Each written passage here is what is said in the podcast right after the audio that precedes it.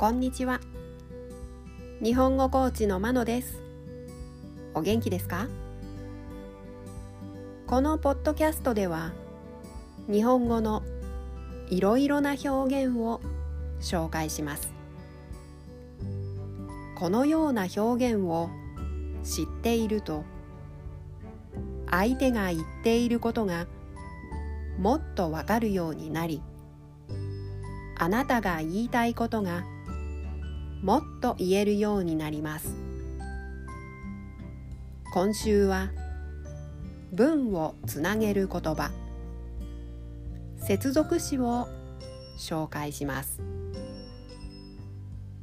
動詞などの後につけて前と後ろの文をつなげることができます。今日はまたはを紹介します。例文を聞いてどんな時に使うかを確かめてください。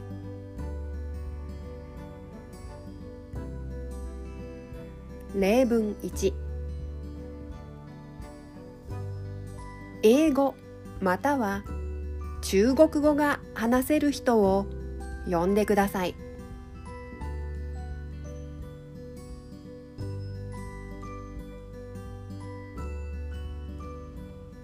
例文2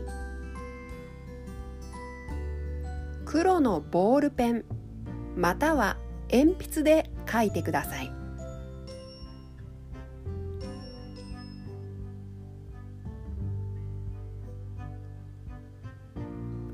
例文3注文した商品がまだ届かない。住所を間違えたかまたは配送が遅れているのだろう。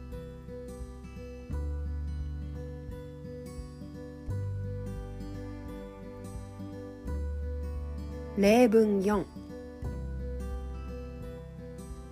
A コースまたは B コースのどちらかを選んでください。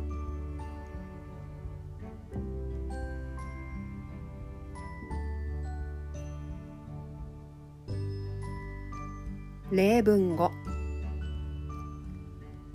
看護師になるには専門学校または大学に行って資格を取る必要があります。